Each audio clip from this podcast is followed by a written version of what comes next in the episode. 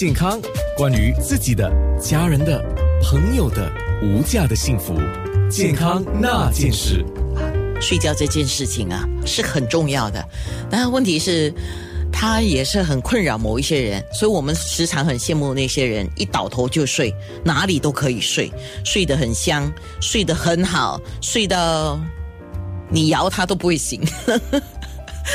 今天我们就说这个小睡。啊小睡就是，呃，英文上有分几种了啊，他们有叫 power nap，有叫 morning naps，也有叫 caffeine nap，啊，甚至我们刚才在面部直播的时候，有一些人就说 cat c a t 啊，cat naps。嗯，就是小睡片刻这样子，一个很很轻微的不叫深睡的一种情况了。那我们现在想要请教张真荣家庭医生，他是来自 Healthway Medical。嗯，刚才我们特别有讲到小睡时间不要长，呃，尽量维持在十到十五分钟或者三十分钟都还可以，不要超过三十分钟，对不对？是是，最好是不要超过三十分钟，最多顶多你就睡一个小时。是，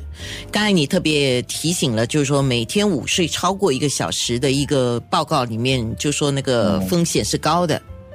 对，呃，他这个有研究就有显示说，如果呃人人常常就是在午午间的时候睡多过一个小时的话呢，心脏疾病、肥胖的问题也会提高，所以呃对健康也有不好的一个影响。嗯，刚才我们也提到，因为有听众提他自己的习惯改变，我就就他提的习惯改变来问了一个问题，就是说，尤其是呃上班的人士啊，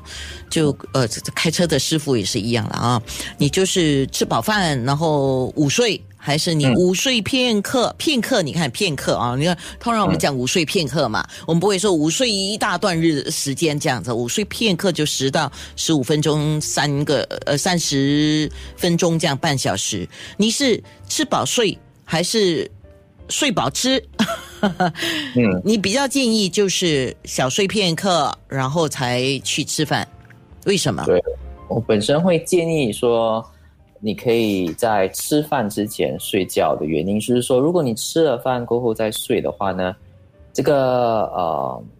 身体的这个消化能力可能会被影响，让你囤积这些脂肪啊，或者是呃增加体重的这个问题会比较高一点。所以，如果你可以在午午餐之前睡了，呃，提高你的精神，然后再去吃东西，会有会有比较好的一个呃健康反应，对。那有些人因为回到工作了，因为最近开始陆续回去工作，可能不允许这样的一个小睡，时间上或环境上是不允许啊，因为有些人的午餐时间很短啊，那就是。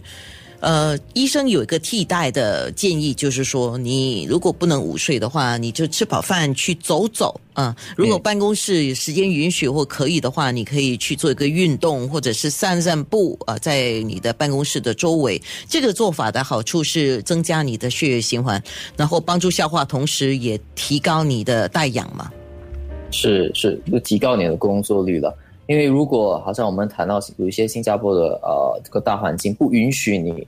啊午睡的话呢，那你又不能在自己在家里这个舒适的一个床上午睡的话呢，当然替代品就包括说可能我们在谈的咖啡因，如果你对咖啡因不是特别敏感的话，或者是做一些呃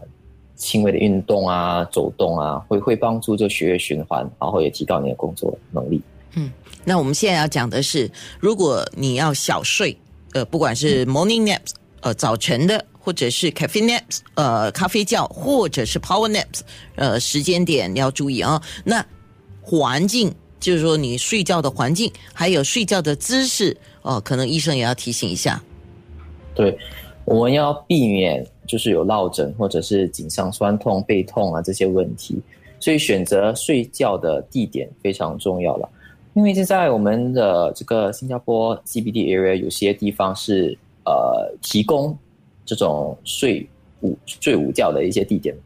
但是如果你的公司旁附近没有的话，或者你你如果有一个座椅可以躺躺或者是靠的话呢，在一个舒适的环境内，呃午午睡午觉其实是是 OK 的。但是如果你可能要趴着，那你睡过后你会有颈项酸痛的问题的话呢，那可能就最好避免就是在公司里面睡午觉了。那么呃，环境方面呢，尽量是把灯调暗。如果可以把就是环呃附近的一些杂音啊给去除掉，比如说有些听众有时候告告诉我们说他戴耳机啊，其实也是一一种方法啦。所以尽量就是模拟一个呃舒适的一个睡眠环境，就是你在晚上怎样睡觉的话，你在中午也可以尽量模拟这个大环境会比较好。哦，OK，